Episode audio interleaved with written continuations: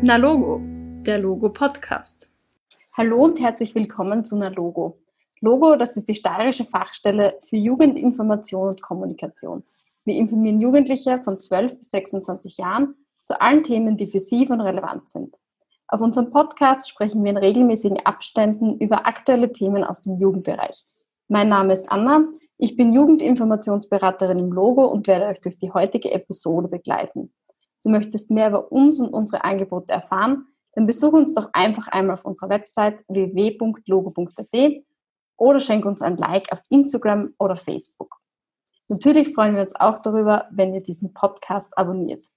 In der heutigen Episode geht es mit uns wieder ab ins Ausland. Tina wird mit mir über ihre Auslandserfahrungen in Sacramento, Kalifornien sprechen. Sie war da für circa ein Jahr ähm, und hat dort die Schule besucht. Und wie das so war, erzählt sie uns am besten gleich selbst. Liebe Tina, herzlich willkommen bei uns im Podcast. Hallo, es freut mich da zu sein. Uns freut es auch. Ähm, kannst du uns zu Beginn vielleicht noch mal ganz kurz zusammenfassen, ähm, wo du deinen Auslandsaufenthalt genau verbracht hast und was du da so gemacht hast? Ja, sicher. Also ich war in Kalifornien, Sacramento, das ist die Hauptstadt von Kalifornien, wie viele nicht wissen. Ich war dort eine Highschool, also ich war dort auf einer Highschool, habe dort ganz normal den Schultag miterlebt und habe in einer Gastfamilie gelebt und habe die amerikanische Kultur etwas besser kennengelernt. Mhm. Und was war deine persönliche Motivation, ins Ausland zu gehen? Was hat dich bewegt, ins Ausland zu gehen? Ich weiß nicht, aber ich glaube, ich hatte immer schon so eine Art Fernweh in mir und ich liebe es, neue Länder zu entdecken und neue Kulturen kennenzulernen.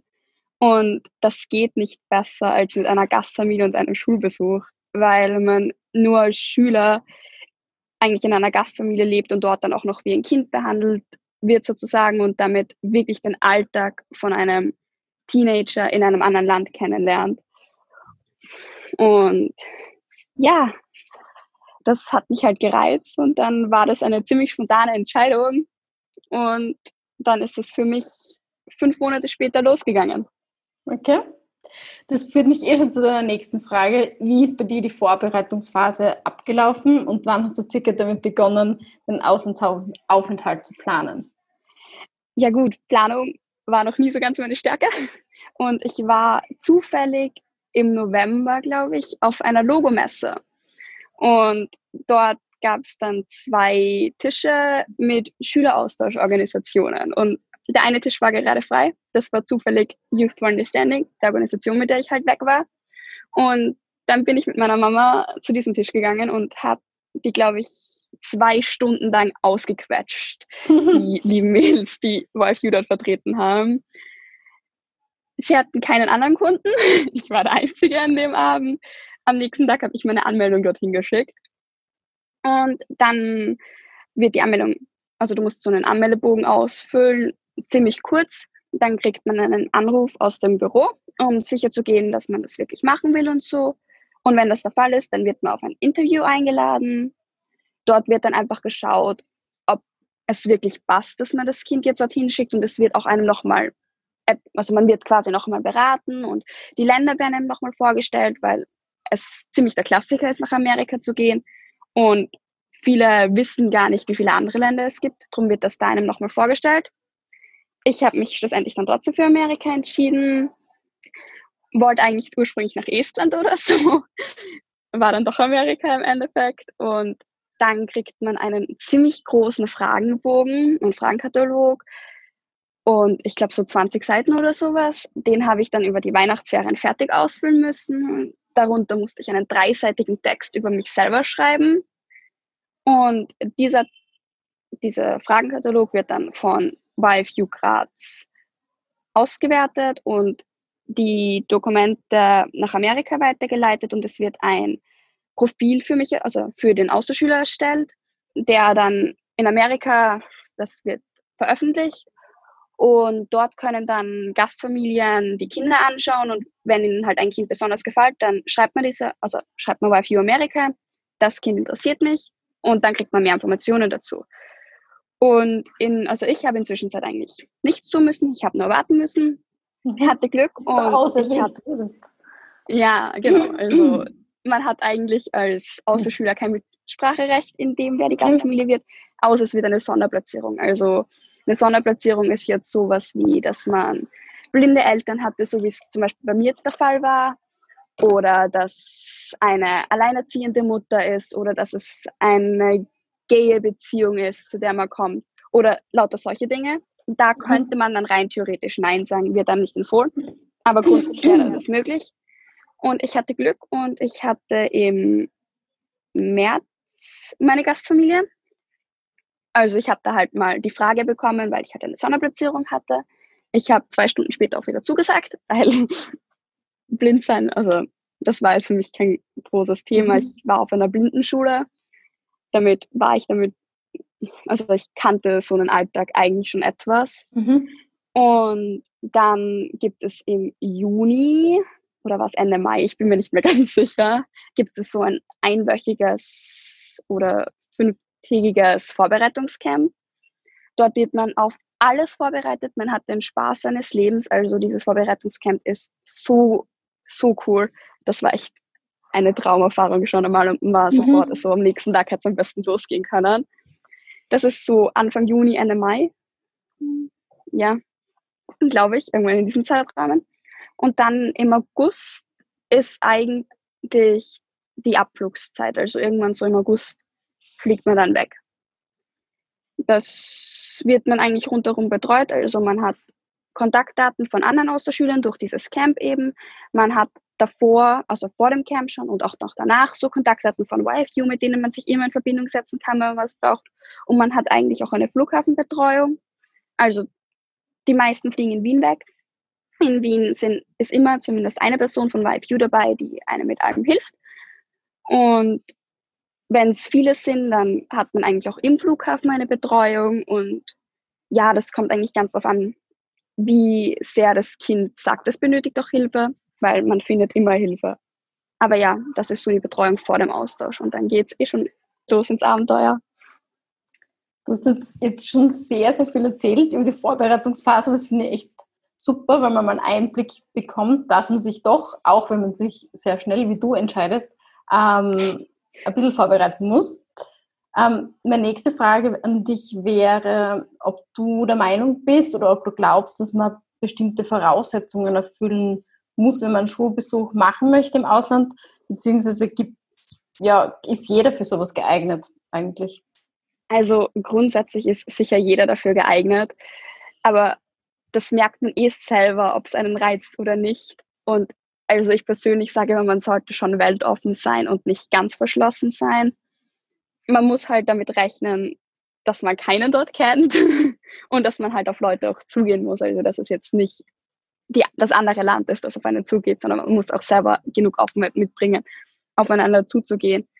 Und man darf jetzt niemand sein, der zu hohe Erwartungen hat, weil die Erwartungen treffen dann meistens nicht so ein, wie man sich erwartet und ja, einfach offen sein, sich auf Neues einlassen, nicht, nicht zu viel planen und etwas Spontanität mitbringen. Aber grundsätzlich kann jeder im Ausland einen wunderschönen Schulbesuch haben. Mhm. Ähm, die meisten von uns, die sich vielleicht schon mal mit diesem Thema Schulbesuch im Ausland beschäftigt haben, ähm, für die spielt das Thema Kosten eine große Rolle. Kannst du uns vielleicht sagen, wie viel du damals für deinen Schulbesuch äh, zahlen musstest und ob es irgendwelche Förderungen ähm, gibt, die man in Anspruch nehmen kann.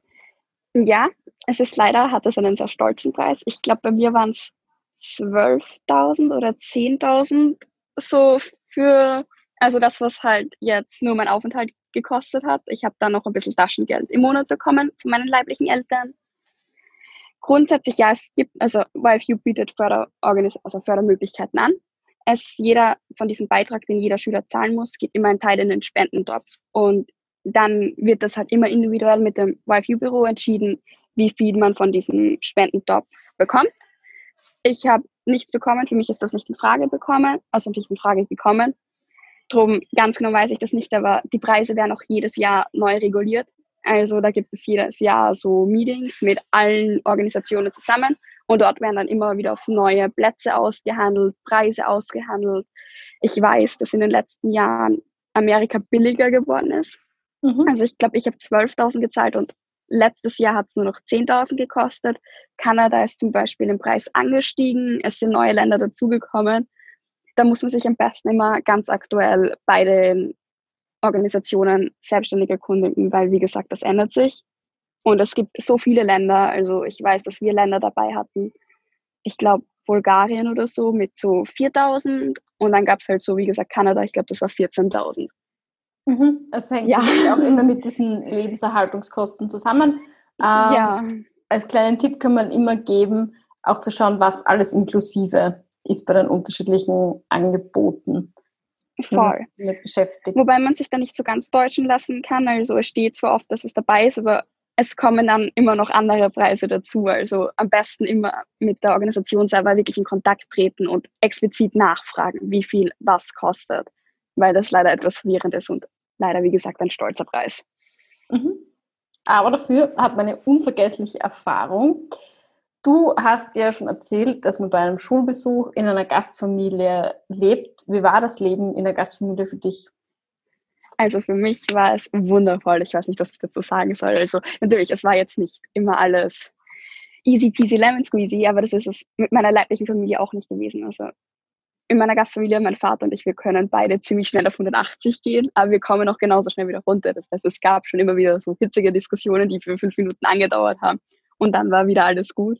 Aber im Großen und Ganzen, ich glaube, wir haben uns kein einziges Mal wirklich gefetzt. Sie haben mich so in ihr Herz geschlossen, wie ich bin, und ich habe sie so in mein Herz geschlossen, wie ich war. Ich konnte mit allem zu ihnen gehen. Sie haben mich in jeder Kleinigkeit voll und ganz unterstützt und sie haben probiert, mir das schönste Jahr zu schenken, das nur möglich ist. Und ja, ich würde am liebsten sofort wieder zurück zu ihnen. Also eben, es ist ja schon ein bisschen her, aber man merkt, du bist immer noch extrem begeistert oder du erzählst es zumindest mit voller Begeisterung, was ich sehr schön finde. Du hast schon gesagt, es, hat, es ist das schönste Jahr von deinem Leben gewesen bis jetzt ähm, und war echt was Unvergessliches. Hast du vielleicht für uns ein paar Momente, Erlebnisse, was dir besonders gut gefallen haben? Ja, also mir hat Weihnachten da gut gefallen. Also ich habe in Österreich eine relativ kleine Familie. In Amerika hatte ich eine ziemlich große Familie. Und Weihnachten waren wir quasi alle zusammen. Wir haben es nie geschafft, dass wir wirklich die komplette Familie waren, aber der größte Familie war da und wir haben es eigentlich alle zusammen gefeiert und es war, es war einfach so viel Liebe in der Luft, wenn man will und es war wunderschön. Und dann war noch wirklich ein Highlight für mich, war Spring Break weil meine Eltern, also meine Gasteltern haben mich mit einer Reise überrascht und ich bin dann voll begeistert in die Schule mit, oh mein Gott, Guys, ihr könnt es nicht belieben, aber ich fliege nach Hawaii. Und in der Schule haben mich alle angeschaut, als wäre ich irgendwie dumm oder so, weil das für die halt ein klassisches Urlaubsziel ist, so wie es für uns Kroatien oder Italien ist. Hawaii ist für die halt um die Ecke. Und ich voll begeistert und da bin ich dann wirklich für eine Woche nach Hawaii geflogen und war dort, habe auf einem Vulkan den Sonnenaufgang angeschaut, bin dann Ziplining gewesen, ähm, Downhill äh, Mountainbiken, ich war am Strand, ich habe Surfen gelernt, ich hatte eine Luxusmassage. Es war einfach, Hawaii war einfach wirklich ein Highlight. Und sonst, was wirklich schön war, ich bin es nicht so gewohnt, dass ich immer zusammen mit meiner kompletten Familie Abend esse. Aber in Amerika habe ich jeden Abend eigentlich mit meiner, meinen Gasteltern gegessen. Und wenn es gegangen ist, dann haben mich meine Schwestern die waren alle schon erwachsen und ausgezogen und hatten teilweise schon ihre eigenen Kinder. Aber wenn es halt gegangen ist, dann sind die auch noch zum Abendessen gekommen. Wir hatten immer wunderschöne Abendessen zusammen und haben dann noch irgendein Spiel gespielt oder so, so wie Monopoly. Also ich glaube, das war das, also Monopoly ist so das Spiel in meiner Gastfamilie. Und ich glaube, ich habe legit kein einziges Mal gewonnen, aber es war immer eine Gaude. aber ja, sonst ja, ich könnte so viel drüber sagen, aber ich glaube, das sind so die Top, Top 3 von meinem Austausch, ja. Ja, ich glaube, da haben wir schon einen ziemlich guten Einblick jetzt bekommen. Du hast schon gesagt Top 3. Das führt mich eh schon zu der letzten Frage. Und zwar, was deine Top 3 Tipps sind, die du an Jugendliche weitergeben möchtest, die sich ebenfalls für einen Schulbesuch im Ausland interessieren.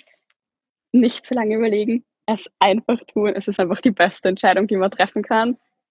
Man sollte, wie gesagt, nicht immer alles planen, sondern auch spontan auf die Dinge zugehen können. Und ja, nicht immer alles zu ernst nehmen. Fehler passieren. Also man wird sich versprechen in seinem Austauschjahr, andere werden drüber lachen. Aber am Ende des Jahres kann man selber drüber lachen, wenn es einem dann die Freunde erzählen, was man alles so für Blödsinn am Anfang gesagt hat. Also ja, einfach mit Offenheit reingehen und das genießen. Ja, dann sage ich danke, liebe Tina, für deine Zeit und deine Tipps und deine wundervollen Erzählungen. Also ich glaube, es hat jetzt sehr jeder Lust, auch nach in die USA zu gehen, irgendwo raus in die Welt auf jeden Fall. Und das ist, ist ja der Sinn unserer Podcast-Reihe zum Thema Ausland. Ähm, ich sage meinen Zuhörerinnen danke fürs Zuhören. Ich hoffe, euch hat diese Episode gefallen. Ihr konntet von den Erfahrungen von Tina profitieren. Und wir hören uns das nächste Mal wieder bei einer Logo. Bis dahin, bleibt informiert.